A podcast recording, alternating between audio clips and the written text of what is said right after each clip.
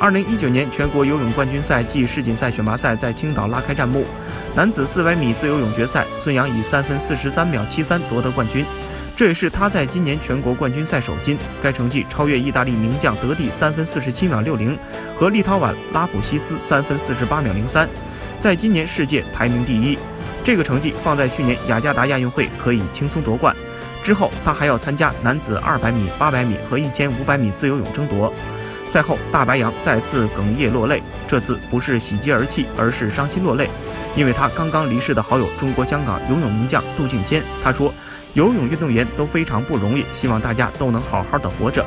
对于运动员来说，体育是热爱的事业，却不是生活的全部。”